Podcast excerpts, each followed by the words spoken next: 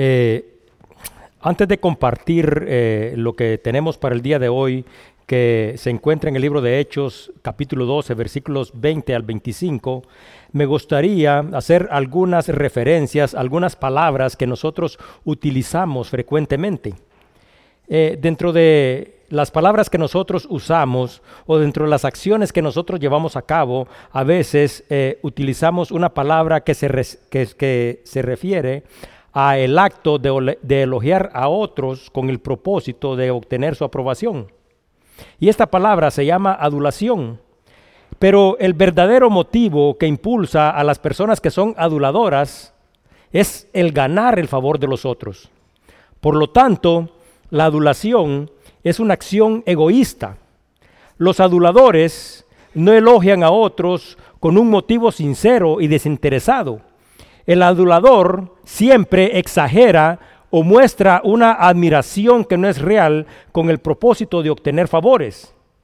Aquí miramos dentro de esta historia a el rey Herodes, Herodes Agripa. Herodes Agripa fue creado y educado en Roma. Y Herodes procedía de una familia prominente conformada por parte de su padre de Idumeos y por parte de su madre israelitas.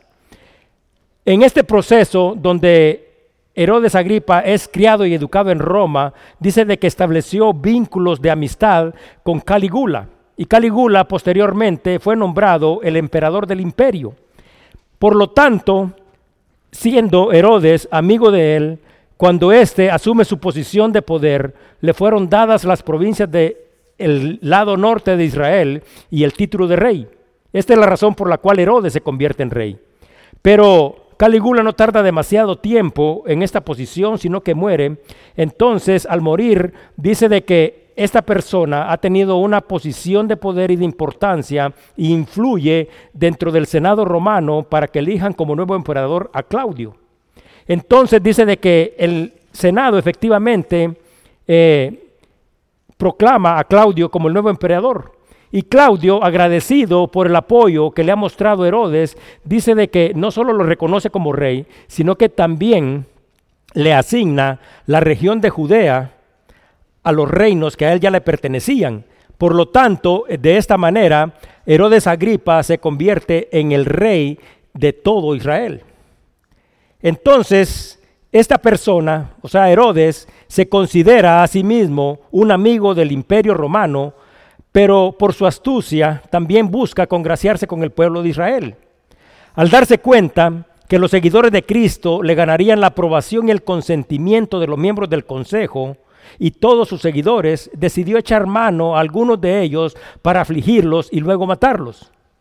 Pedro y Jacob, dos de los discípulos más cercanos de Cristo, fueron arrestados. Jacobo fue ejecutado y después de la ejecución de Jacobo se hace referencia a que la iglesia estaba intercediendo ante el trono de la gracia de Dios por la liberación de Pedro. Y de acuerdo con los planes que Herodes tenía establecido, Pedro debería de ser sacado después de los días de la Pascua para ser juzgado y ejecutado públicamente. Dice de que han pasado los días de la Pascua y después de pasados los días de la Pascua, dice de que Herodes va por Pedro pero no lo encuentra. Pedro, como hicimos referencia la semana pasada, había sido liberado por un ángel del Señor. Entonces dice que Herodes Antipas, después de buscarlo y no encontrarlo, interroga a los guardias que los custodiaban y al ver que no puede obtener una respuesta que le satisfaga, ordena su muerte. Y después de haber ejecutado a este grupo de soldados que estaban a su servicio, dice que desciende de la ciudad de Judea hacia Cesarea. Dice en el libro de Hechos 12:19, mas Herodes, habiéndole buscado sin haberle hallado, después de interrogar a los guardias, ordenó llevarlos a la muerte y después descendió de Judea a Cesarea y se quedó allí. Bueno, también a lo largo de nuestros estudios hemos hecho referencia a esta ciudad, la ciudad de Cesarea. La ciudad de Cesarea está ubicada a 123 kilómetros de distancia aproximadamente de la ciudad de Israel, de Jerusalén. Entonces, esta ciudad de Cesarea, cuando miramos dentro de la perspectiva histórica, podemos darnos cuenta que fue fundada en el año 13 antes de Cristo y fue fundada por Herodes el Grande, lo que significa que es, es el abuelo de Herodes Antipa, el que es rey actualmente.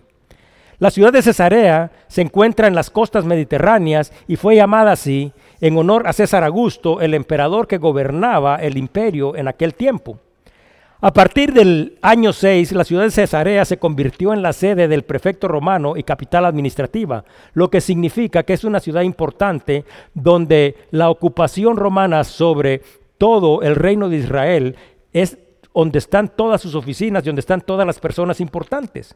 Entonces también Cesarea era una ciudad muy importante porque se había convertido en una fuente de innumerables ingresos y era una ciudad portuaria.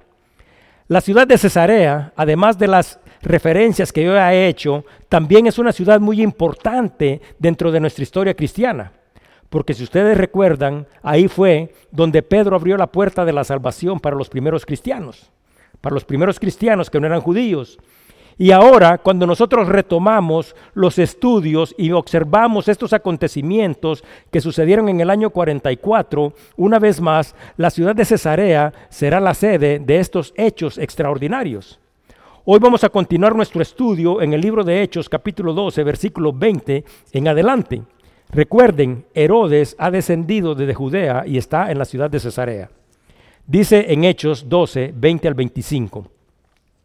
Y Herodes estaba enojado contra los de Tiro y de Sidón, pero ellos vinieron de acuerdo ante él, y sobornando Blasto, que era camarero del rey, pedían paz porque su territorio era abastecido por el rey. Y un día señalado, Herodes, vestido de ropas reales, se sentó en el tribunal y les arengó. Y el pueblo aclamaba, aclamaba gritando, voz de Dios y no de hombre. Al momento, un ángel del Señor le hirió por cuanto no dio la gloria a Dios y expiró comido de gusanos. Pero la palabra del Señor crecía y se multiplicaba. Y Bernabé y Saulo, cumplido su servicio, volvieron a Jerusalén, llevando también consigo a Juan, el que tenía por sobrenombre Marcos. Vamos a orar. Señor, una vez más venimos ante tu presencia en el nombre de Cristo, para darte las gracias, Señor, por el don de la vida, para darnos, darte las gracias, Señor, porque una vez has unido a tu iglesia, Señor, bajo un mismo espíritu, Señor. Y a través de tu palabra cada uno de nosotros será edificado, Señor. Te pedimos, Señor, que abra nuestro entendimiento, que abra nuestro corazón, Señor, y que cada uno de nosotros pueda recibir tu palabra, que tiene el propósito de identificar y de instruir la vida de cada uno de nosotros. Señor, gracias, Señor, por todo lo que has hecho, por lo que harás, Señor. Señor, gracias por tener el control y la soberanía sobre tu creación entera y gracias, como hemos dicho en múltiples ocasiones este día, por llamarnos hijos. Que tu amor, que tu gracia y tu misericordia esté con nosotros y gracias una vez más por tu palabra. En el nombre de Cristo Jesús. Amén. Bien, pues el versículo 20 dice, y Herodes estaba enojado contra los de Tiro y Sidón pero ellos vinieron de acuerdo ante él y sobornando Blasto, que era camarero del rey, pedían paz porque su territorio era abastecido por él. Bueno, en la escritura no se hace ninguna referencia a la razón por la cual Herodes está enojado contra las ciudades de Tiro y de Sidón. La ciudad de Tiro y de Sidón también son ciudades portuarias muy importantes y aunque formaban parte del imperio romano, no formaban parte del reino de Israel. Estas dos ciudades pertenecían a la región de Fenicia y estaban gobernadas por un procónsul romano. Los de Tiro y de Sidón se habían puesto de acuerdo, unidos por un interés en común, buscar la paz con el rey Herodes. Las ciudades de Tiro y de Sidón estaban ubicadas en las costas del mar Mediterráneo y no tenían campos de cultivo. Su suministro de alimentos provenía de los campos de cultivo de Galilea que eran controlados por Herodes.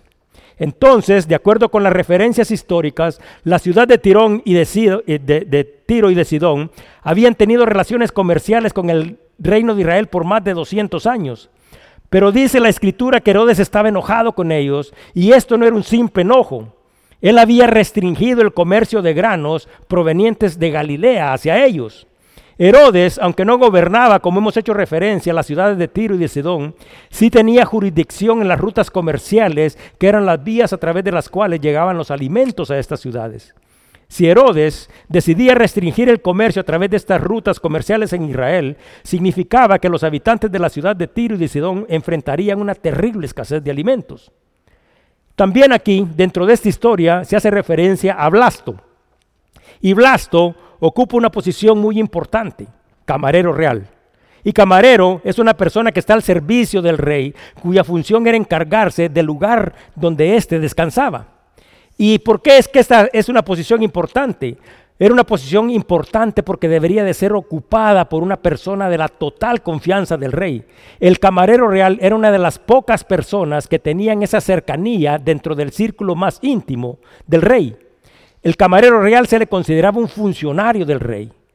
sin embargo, dice la palabra que Blasto fue sobornado. Y sobornado quiere decir que a él se le ofrecieron dinero o objetos de valor con el fin de persuadirlo para que realizara algo a cambio.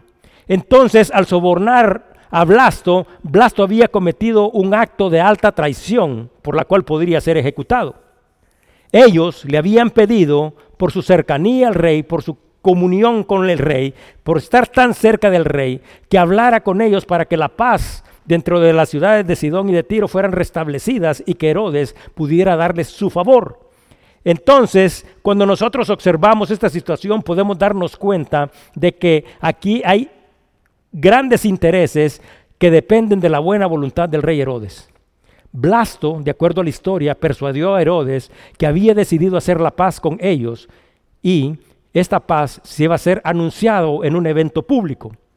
Entonces, Herodes, al estar dentro de, la, dentro de Judea, por decirlo así, se relacionaba con los judíos. Y cuando estaba con los judíos, Herodes trataba de congraciarse con ellos. Pero también de la misma manera, cuando él estaba contra, con los paganos, también mostraba una generosidad fingida con ellos, a través de la cual obtenía la aprobación de ellos. Entonces podemos observar cuál es el ambiente en que esta persona se mueve. Una persona sin valores, una persona sin principios, agrada a unos por un lado, agrada a otros por otro lado. Una persona que debe de ser fiel a ella es una persona que lo traiciona y podemos darnos cuenta que así se desarrolla esta historia. Entonces, cuando observamos esto, nos podemos dar cuenta de que las personas que fingen algo que no son, son aquellas personas que muestran con sus acciones y su carácter las acciones de una persona a la que se le conoce como adulador.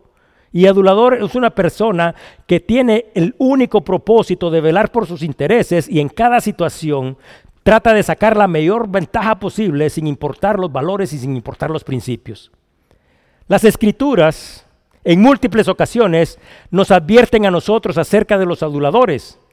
Asimismo, hace referencia a que nuestras acciones deben de estar fundamentadas en el amor y no en la hipocresía.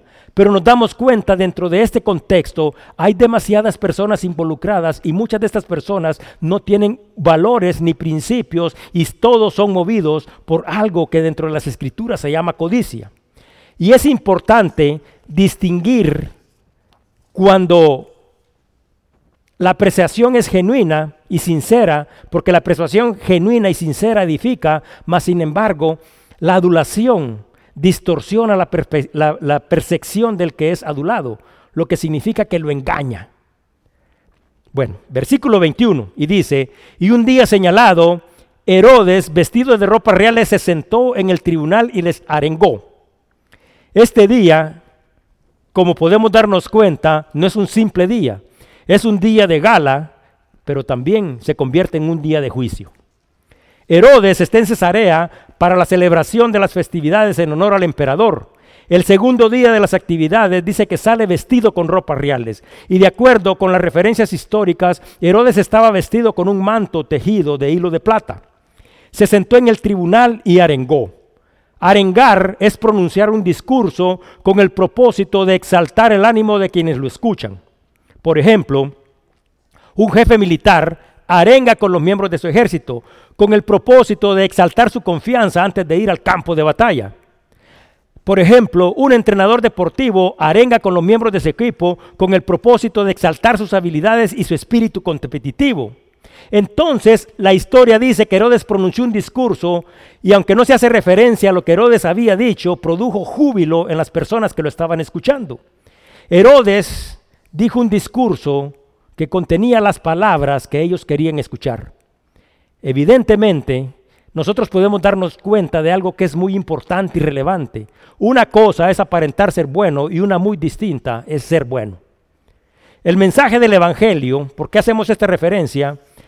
Es contrario a la adulación. La adulación tiene el propósito de desviar a las personas haciéndolas creer que tienen cualidades que no poseen.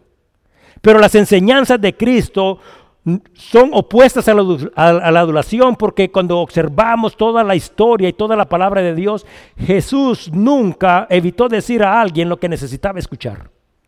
Advertencias son múltiples las que se encuentran en la palabra y advertencia es la acción de llamar la atención de alguien para prevenir las consecuencias de sus actos y de sus acciones.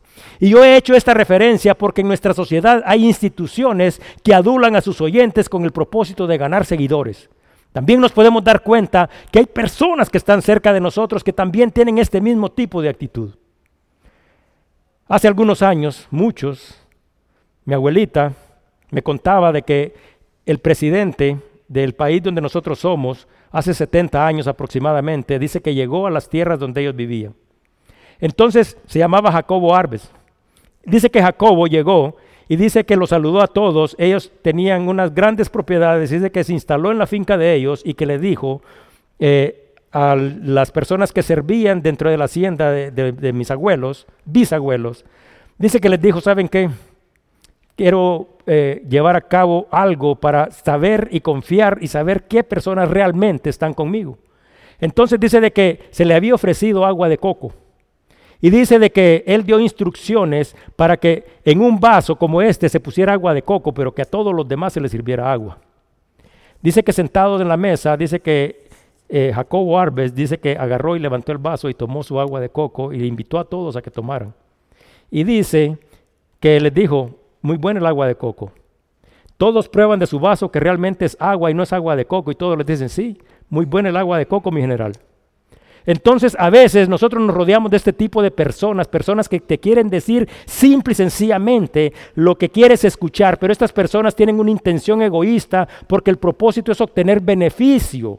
Ellos simple y sencillamente están velando por los intereses de cada uno y hemos hecho referencia a que el Evangelio de Cristo, que tiene el propósito de que nuestra vida sea realmente edificada y que dejemos de hacer todas aquellas cosas que no le agradan a Dios, es contrario a la adulación porque dice en Mateo 10:37, por ejemplo, el que ama a padre o madre más que a mí no es digno de mí.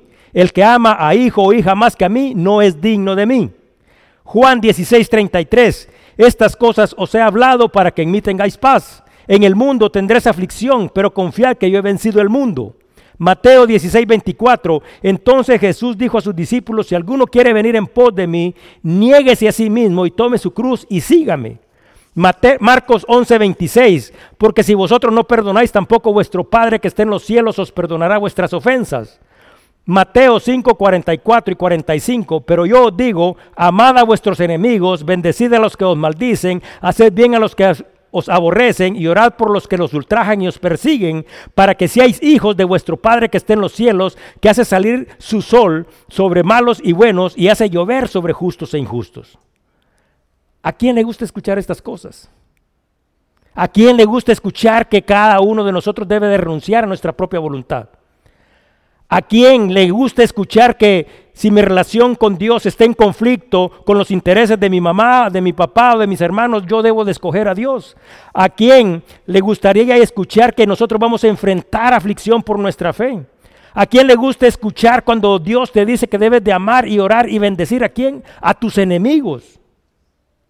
Por eso es de que la palabra de Dios es edificante y nos advierte acerca de cuidarnos de aquellas personas que simple y sencillamente te quieren comunicar un mensaje para que te sientas cómodo, para que te sientas tranquilo, exaltando habilidades que quizás no tienes, no señalándote los errores que cometes con el simple propósito de obtener beneficio de ti. Dice el versículo 22, y el pueblo aclamaba gritando voz de Dios y no de hombre. Y aquí se hace referencia, una referencia muy importante porque podemos observar en contraste. Herodes era un adulador, pero aquí se topa con una multitud de aduladores. Entonces, este adulador está siendo adulado. La multitud aclamaba gritando palabras que además de no ser ciertas y sinceras, tenían el propósito de reafirmar sus intereses. Ellos querían la paz, ellos querían obtener alimentos, ese era lo que los movía a ellos. El adulador es movido por su codicia y el adulado es engañado y al ser engañado, esta adulación lo conducirá a su propia ruina. Pero miramos aquí a Herodes. Herodes no reprendió ni mostró desacuerdo con las lisonjas de la multitud. Lo estaban engañando y él estaba dejándose engañar. Él estaba de acuerdo con ellos. Él se consideraba a sí mismo sobre todos los demás y de la misma manera que se había instituido en el imperio, él se consideraba digno de la adoración y de la alabanza del pueblo. Los de Tiro y de Sidón, como ya he dicho, ni siquiera eran judíos, pertenecían a Fenicia. Entonces estas personas eran ignorantes de la ley suprema de Dios y ellos no tenían ningún problema en adorar a Herodes si eso les permitía reafirmar sus intereses. Proverbios 16:5 dice, abominación es a Jehová todo altivo de corazón, ciertamente no quedará impune. El orgullo, la soberbia, la arrogancia, la vanidad, son pecados que no quedarán impunes. Estos pecados comienzan en el corazón. Entonces miramos aquí que Herodes va a recibir juicio, porque aquí tenemos un contraste. Observamos primero que Pedro tiene una actitud humilde y es liberado por Dios, mas sin embargo nos damos cuenta del destino y del juicio que enfrentará Herodes. Entonces Pedro viene y se refiere a todos ellos y les dice, ahora entiendo que el Señor me ha liberado. Está reconociendo el poder y está glorificando a Dios. Cuando se va para la casa de María, la madre de Marco, les dice, el Señor me ha liberado y les cuenta los hechos y los acontecimientos. Y después observamos que Pedro, a través de esta humildad y este servicio, establece un ministerio que hasta ese momento había impactado a miles, pero que a lo largo de la historia ha cambiado la vida de millones. Entonces, aquí, en este contraste, podemos observar dos cosas importantes, la humildad y la soberbia. Pero aquí cada uno de nosotros escoge. Dice de que había una mujer y esta mujer es la hija del rey. Entonces dice que está muy impaciente frente a su sierva y está tan inquieta y tan inquieta y ofuscada, le reclama a su sierva tratando de hacer valer su posición. Y le dice, apúrate, ¿No sabes que yo soy la hija del rey? Y dice que la sierva le responde, ¿y usted no sabe que yo soy la hija de su Dios? Herodes pretendía hacer valer su posición sin importar las implicaciones. Se había olvidado que los seguidores de Cristo eran los verdaderos hijos de Dios, enfocándose únicamente en sus intereses, buscando la aprobación de los diferentes grupos sociales, sin importar que sus actos no estuvieran de acuerdo con la ley suprema de Dios. Y a veces nosotros hacemos eso. Blasfemia. Blasfemia es una palabra, es una expresión o es una acción que insulta a Dios o que pretende tomar su lugar. Herodes incurrió en blasfemia al aceptar los honores que solo le corresponden a Dios. Ahora, solo para retroceder para que se den cuenta de qué tan profundo y tan antiguo es este pecado. Dice en el libro de Isaías 14:13, Tú que decías en tu corazón, subiré al cielo en lo alto, junto a las estrellas de Dios levantaré mi trono y en el nombre del testimonio me sentaré a los lados del norte, sobre las alturas de las nubes subiré y seré semejante al Altísimo. Este es el primer pecado cometido en la creación, arrogancia, el querer ser igual a Dios. Y esta arrogancia y este orgullo también llevó al hombre a la desobediencia, dice en Génesis 3, 5, pero la serpiente era astuta más que todos los animales del campo que Jehová Dios había hecho, la cual dijo a la mujer, con que Dios os ha dicho, no comáis de todo árbol del huerto, y la mujer respondió a la serpiente, del fruto de los árboles del huerto no podemos comer, pero del fruto del árbol que está en medio del huerto, dijo Dios, no comeréis de él, ni lo tocaréis, para que no muráis. Entonces la serpiente dijo a la mujer, no moriréis, sino sabe Dios que el día que comieres de él serán abiertos vuestros ojos y seréis como Dios. Entonces, ¿qué es lo que sucede? Sí, se produce un acto de desobediencia, pero este acto de desobediencia es la consecuencia de la soberbia y del orgullo, misma soberbia y mismo orgullo que está dentro de cada uno de nosotros. Vamos caminando. Les quiero poner un ejemplo. Vamos caminando y llevamos una taza o un vaso en nuestra mano. Entonces de repente al ir caminando, ¡pum!, alguien topa contigo y ¡pum!, se te caen las cosas. Entonces, este accidente puede ser algo repentino, puede ser que alguien topó contigo porque tienen intención o simple y sencillamente no tenía la intención, pero ha sucedido. Entonces, si este vaso estuviera lleno de café, todo el café que tenemos ahí fuera derramado. Entonces, si nos preguntan qué se ha derramado, entonces responderíamos café. Es un concepto simple, pero este principio es aplicado a cada uno de los contenidos de la taza. ¿Y sabe por qué le digo esto? Porque si el vaso estuviera lleno de agua, ¿qué es lo que se hubiera derramado? Agua. Si el vaso estuviera lleno de té, ¿qué se derramaría? El té. Y este principio, como ya les he dicho, es un principio fácil de entender para todos nosotros. Pero lo relevante de esto es de que estas acciones suceden en la vida cristiana. Cuando abruptamente las circunstancias nos sacuden, porque a veces nosotros vamos a ser enfrentados a diferentes circunstancias, del interior de cada uno de nosotros se derramará todo aquello de lo que nosotros estamos llenos. Nosotros podemos fingir que nuestra vida está llena de virtudes, pero cuando somos sacudidos abruptamente, cada uno de nosotros derramará de sí todo aquello de lo que está lleno. Eventualmente, la verdad saldrá a la luz. Cuando nosotros a veces somos frenados, somos empujados, somos sacudidos, somos adulados como en este caso, somos agobiados, somos puestos a prueba, ¿qué saldrá del interior de cada uno de nosotros? Cuando la vida te sacude, ¿Será que cuando la vida nos sacude, saldrá dentro de nosotros el amor, paz, gozo, fe, templanza, dominio propio, paciencia y humildad? ¿O simple y sencillamente al ser sacudidos por la vida, cada uno de nosotros destilará frustración, soberbia, malos pensamientos, rebeldía, oposición y contienda? Y yo no sé si a usted le ha sucedido, pero a mí sí. Entonces, miramos aquí la adulación. La adulación sacudió a Herodes. Y este, contrario a oponerse, se sintió digno de la adoración y de la alabanza de la multitud. Y al escuchar la adoración de la multitud que decía, te hemos reconocido como rey, pero desde ahora en adelante te adoraremos como un Dios, dice que brotó dentro de sí y se derramó el orgullo, la soberbia y la vanagloria que estaban contenidas dentro de él. Dice en Romanos 12:3, digo pues por la gracia que me es dada a cada cual que está entre vosotros, que no tengáis más alto concepto de sí que el que debe tener, sino que piense de sí con cordura, conforme a la medida de fe que Dios repartió a cada uno. Hechos 10, 25 y 26. Cuando Pedro entró, salió Cornelio a recibirle y postrándole a sus pies adoró. Mas Pedro le levantó y diciendo, levántate, pues yo también soy un hombre como tú. Apocalipsis 19:10. Y me postré a sus pies para adorarle. Y él me dijo, mira, no lo hagas. Yo soy consiervo tuyo y de tus hermanos que retienen el testimonio de Jesús. Adora a Dios porque el testimonio de Jesús es el espíritu de la profecía. Aunque existen múltiples referencias, nosotros nos podemos dar cuenta que Pedro era una persona humilde. Él no aceptó la adoración de Cornelio. El ángel es un ángel humilde, no acepta la adoración de Juan.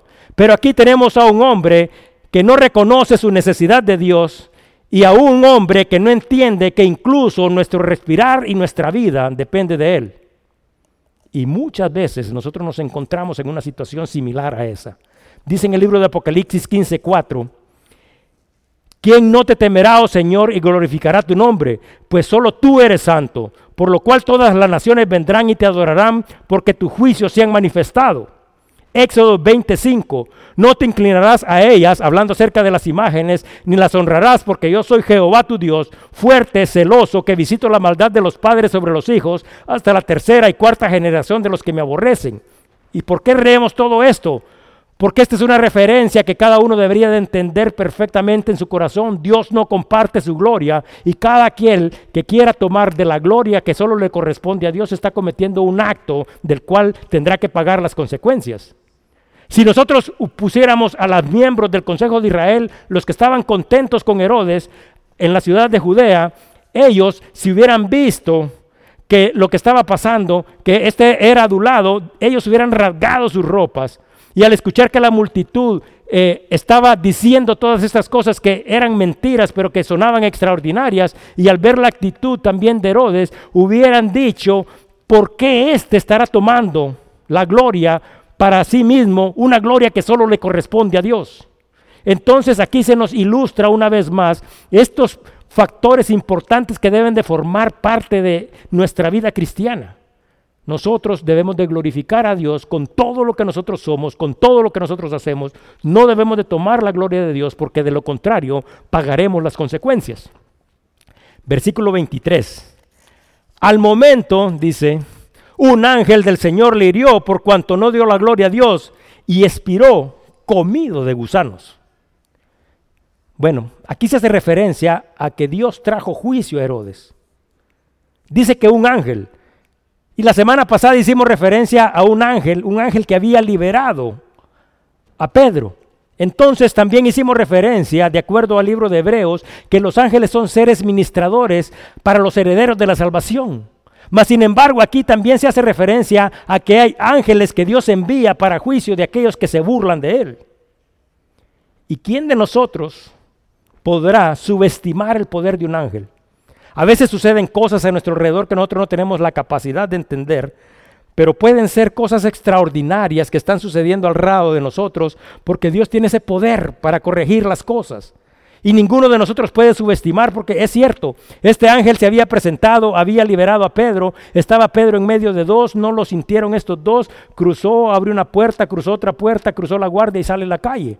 Pero les voy a explicar un poquito para que cada uno de ustedes tengan el entendimiento del poder de los ángeles. En Segunda de Reyes 19:35 dice, y aconteció que aquella misma noche salió el ángel de Jehová, un ángel, y mató en el campamento de los asirios a 185 mil. Y cuando se levantaron por la mañana, he aquí que todos eran cuerpos de muertos. Entonces, aquí no se hace referencia a que la multitud, Herodes o ninguno otro hubieran visto al ángel. Sin embargo, todos sabemos que la muerte de Herodes Agripa no fue una muerte natural.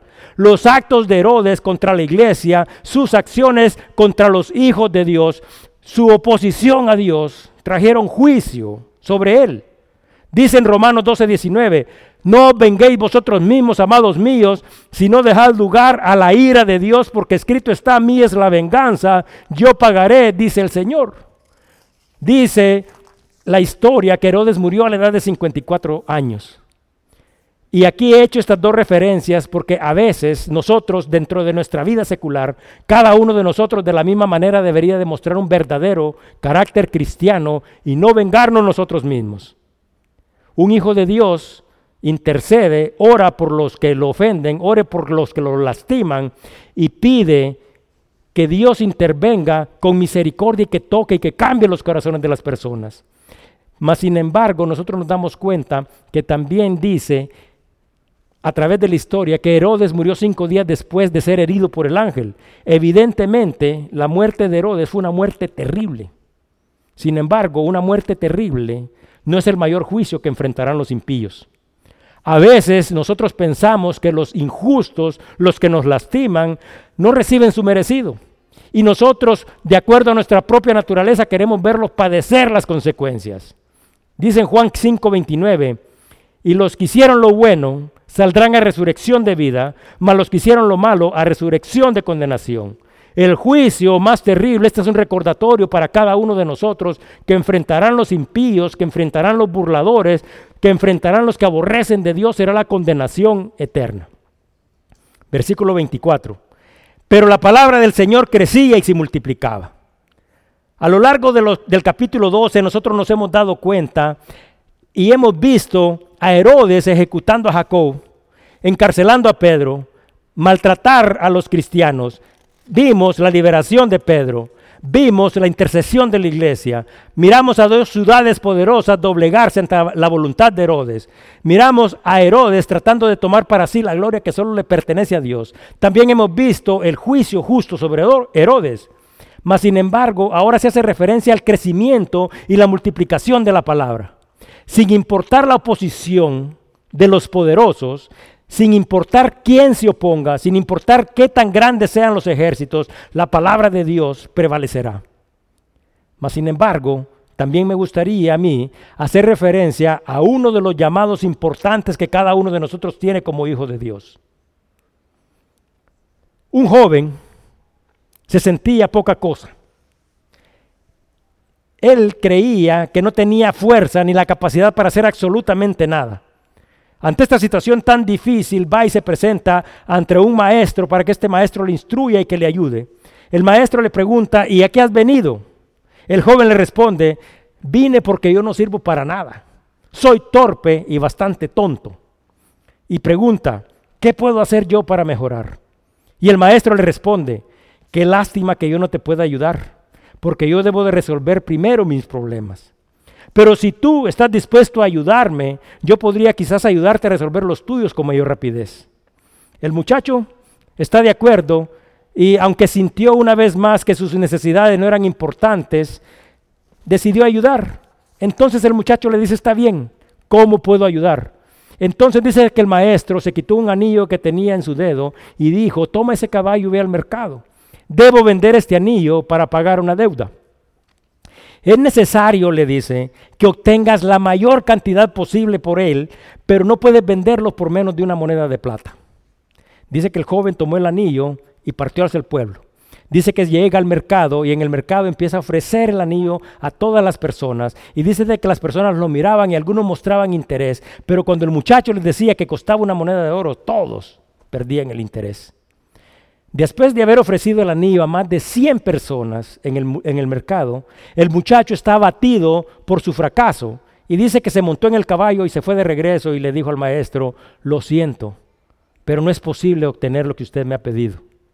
Entonces el maestro le dice, has dicho unas palabras muy importantes. Antes de saber o querer o pretender obtener un valor por este anillo, nosotros debemos de saber el valor de él. Entonces le dice, ¿sabes qué? Móntate nuevamente en el caballo, pero no vayas al mercado, sino que va, vaya a la, a la casa del joyero y pregúntale cuánto vale este anillo. Entonces dice de que el muchacho agarró y se iba a montar al caballo y le dije, espera, espera, no importa lo que el joyero te diga, no se lo vas a vender, sino que traes el anillo de regreso. Dice de que el joven nuevamente se fue en el caballo, dice que llegó a la casa del joyero, le mostró el anillo y dice que el joyero empezó a observar cuidadosamente el anillo y le dijo, este anillo te pertenece. Y el muchacho dice, no, es de mi maestro. Entonces el joyero le dice, dile a tu maestro que si lo quiere vender ahora mismo porque es un motivo urgente, yo estoy dispuesto a darle 58 monedas de oro por él. Pero ese no es el valor real, le dice, porque yo sé de que con el tiempo, y como yo también soy un, comerciante, debería obtener ganancias, este anillo cuesta 80 monedas de oro. Entonces dice de que el muchacho agarró el anillo porque el maestro le había dicho que no debería de venderlo y dice que regresó emocionado a contar lo que había sucedido. Entonces dice de que llegó a la casa, le muestra el anillo y dice de que el maestro tomó el anillo, se lo vuelve a poner en la mano y le dijo, muchacho, una joya única y valiosa solo puede ser evaluada por un experto. Dios nos ha llamado a todos porque solo Él conoce el verdadero valor de cada uno de nosotros. Pero este valor a veces nosotros pensamos que ni siquiera nosotros lo tenemos. También Dios nos ha comisionado algo que es importante, que es comunicar el Evangelio. Y les voy a decir algo. En este tiempo en el que estamos haciendo referencia, en el año 44, todavía no hay Biblias escritas. Todavía no se ha establecido el canon, todavía no se ha establecido cuáles son los libros que pertenecerán. Y saben que la palabra dice de que se multiplicaba, que era cada día más fuerte. ¿Qué es lo que significa esto? Que estas personas hacían un trabajo importante comunicando el Evangelio de Dios. Pero ¿qué sucede con nosotros? ¿Será que nosotros de la misma manera comunicamos ahora que tenemos libros, plataformas y tenemos todo? ¿Sabe por qué algunas iglesias han llegado a ser exitosas? No porque los cristianos tengan esa sed de compartir la palabra de Dios, no porque los cristianos quieran hacer venir para que otros también conozcan del Evangelio de la gracia, sino porque ahora tenemos que hacer campañas de publicidad. Facebook tiene que hacer el trabajo que nosotros no hacemos. Y es importante que nosotros retomemos estas cosas porque Dios nos ha comisionado a cada uno de nosotros, pero nosotros creemos que hemos perdido la habilidad, la capacidad y el carácter para comunicar un mensaje importante. Y si Dios murió por usted y si Dios murió por mí, ¿qué significa que cada uno de nosotros es valioso? Y si Dios nos comisiona a través de su palabra para que la compartamos, es algo que cada uno de nosotros debe de compartir. La escritura dice que la palabra de Dios crecía. Esto es una fuerte referencia a que la palabra de Dios era más y más fuerte entre los habitantes del imperio y se convertía porque crecer significa desarrollo en la base y el fundamento de la vida de ellos. Si yo quisiera, podría regresar a mi casa en este momento y volver a estudiar el libro de Hechos. Hay copias de esto. Pero habían personas que simple y sencillamente se topaban una vez con estos. Mas, sin embargo, cuando escuchaban estas palabras valiosas, las guardaban en su corazón y las hacían parte y base y fundamento de sus vidas. Y dice que se multiplicaba. No solo se había convertido en la ley suprema de ellos, sino que también el número de personas que la recibía y se sujetaba a ella crecía considerablemente. En aquellos días ni ejércitos poderosos, ni reyes, ni líderes religiosos podían detener la multiplicación de la palabra.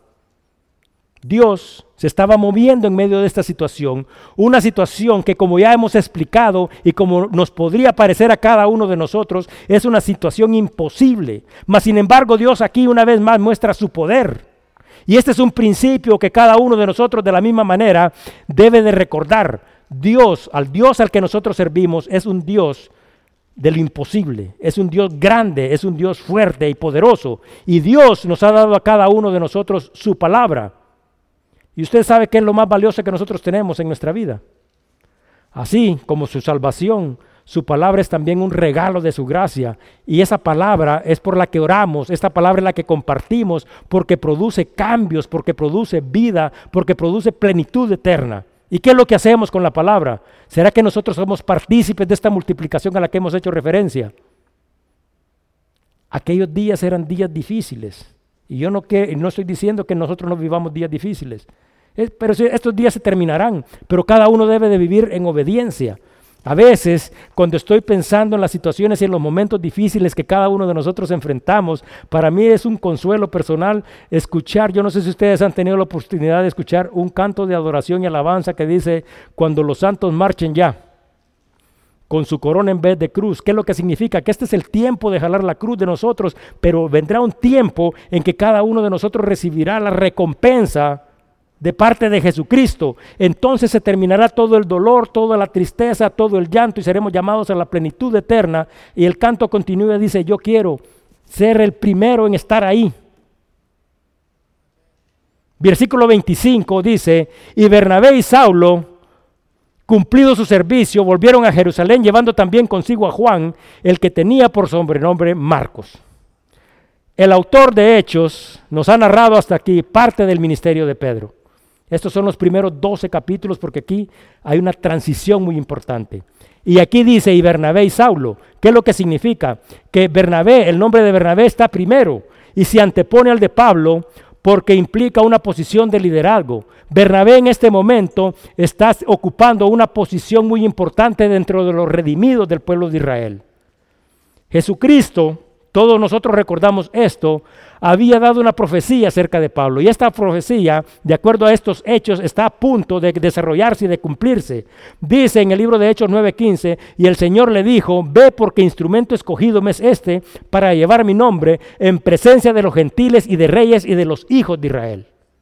Esta profecía, como todos nosotros sabemos, fue cumplida y así como hicimos referencia al ministerio de, de Pedro, ha edificado a millones de cristianos, ha edificado naciones enteras. Y no solo hoy, sino que lo ha hecho a lo largo de la historia. Pero en este momento, Bernabé es uno de los líderes y por eso es que su nombre se antepone. Pero también dice que regresaron de Jerusalén habiendo cumplido su servicio. Bernabé, si ustedes no eh, mal no recuerdan, había llamado a Pablo para que enseñara en la iglesia de Antioquía. Bernabé tenía el propósito de que todos los nuevos seguidores de Cristo fueran fortalecidos y enseñados tanto dentro como fuera de Jerusalén. Ellos estaban en Jerusalén porque también habían traído una ayuda para los hermanos de Jerusalén. Ellos estaban en Jerusalén porque también ellos habían reunido recursos porque también se había dado una profecía anteriormente. Decía, ¿se acuerdan que empezamos diciendo a quién puso como rey Claudio, a quien le entrega el, reino total de Israel. Herodes recibe de parte de Claudio, pero dice la profecía en Hechos 11:28, y levantándose uno de ellos llamado Agabo, daba a entender por el Espíritu que vendría una gran hambre en toda la tierra habitada, la cual sucedió en tiempos de quién? De Claudio.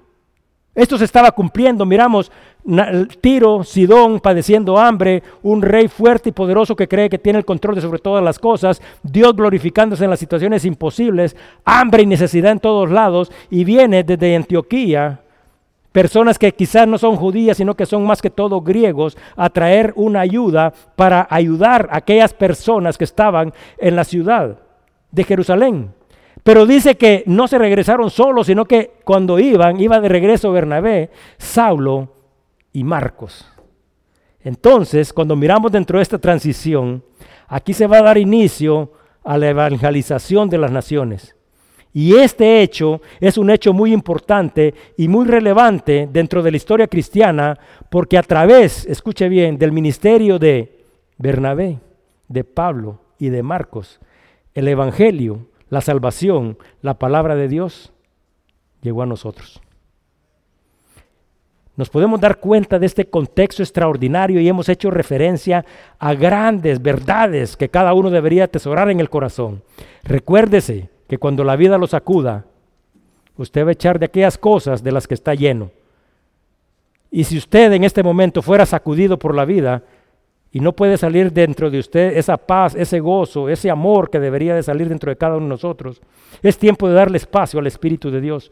Es tiempo de retomar nuestra confianza en Dios. Es tiempo de recordar lo valioso que somos para Dios. Es tiempo de recordar la importancia de la palabra de Dios. Es tiempo de recordar que nosotros fuimos llamados a compartir esta palabra que tiene el propósito de edificar la vida de nosotros y la vida de otros. Es tiempo de recordar la soberanía de Dios. Es tiempo de recordar el poder de Dios. Dios nos ha mostrado aquí, en este simples versículos que podríamos decir, que quizás no ocupan una página, múltiples principios que si nosotros pudiéramos vivir de acuerdo a ellos, nuestra vida sería una vida extraordinaria. Quizás no para los que están alrededor de nosotros, sino que sería una vida extraordinaria y significativa para Dios. Pero si nosotros realmente sabemos y entendemos la importancia de las cosas, no seríamos aduladores ni permitiríamos que la adulación viniera a nosotros, porque nosotros, a pesar de todas las cosas, queremos la aprobación de alguien. Y su nombre es Jesucristo. Y todos los que seamos aprobados por Jesucristo seremos llamados a formar parte de la plenitud eterna que hay en Él. Vamos a orar. Señor, una vez más venimos ante tu presencia en el nombre de Cristo para darte las gracias por tu bondad, por tu misericordia y por tu amor. Señor, unos pocos versículos, Señor. Pero la profundidad de ellos, Señor, ha sacudido la vida de cada uno de nosotros. Te pido, Señor, de que no simplemente lo hayamos escuchado, Señor, sino que realmente, Señor, hayan hecho mella en el corazón de cada uno de nosotros. En estos versículos, Señor, se refleja la actitud de muchos de nosotros. Queremos darte a ti siempre la honra y la gloria. No queremos que nadie ocupe más el lugar que tú debes de ocupar en la vida de cada uno de nosotros. Te queremos pedir, Señor, que por tu infinita gracia, amor y misericordia nos hagas humildes. Queremos pedirte también, Señor, que nos hagas sensibles a tu palabra, Señor, porque a través de tu palabra la vida de cada uno de nosotros es edificada. Tú nos has dado instrucciones precisas para que podamos vivir de acuerdo a ella, Señor, y los que vivimos de acuerdo a ella podamos tener la oportunidad de ser llamados hijos tuyos y de habitar en tu presencia eternamente. Te pedimos, Señor, por todas aquellas personas que están equivocadas, por aquellas, aquellas, personas que se roban tu gloria, por aquellas personas, Señor, que ni siquiera creen, Señor, de que el don de la vida es un don tuyo que tú nos das cada día. Te pido para que tu amor, para que tu gracia, para que tu misericordia esté con cada uno de nosotros, Señor. Y gracias, Señor, por hacernos partícipes, Señor, a través de este sacrificio redentor en favor nuestro que tu amor, que tu gracia, que tu misericordia esté en la vida de cada uno de nosotros, Señor, y que cada uno de nosotros pueda venir a este entendimiento real, Señor, porque a través de tu palabra tú nos abres, Señor, el entendimiento y nuestro espíritu puede percibir todas estas verdades, Señor, que nos edifican. Quita de nosotros este velo, Señor, que nos ha mantenido ciegos, Señor, y ayúdanos a vivir para ti. Que tu amor, que tu gracia y tu misericordia esté con cada uno de nosotros. Y gracias una vez más, Señor en el nombre de Cristo Jesús. Amén. Que Dios los bendiga.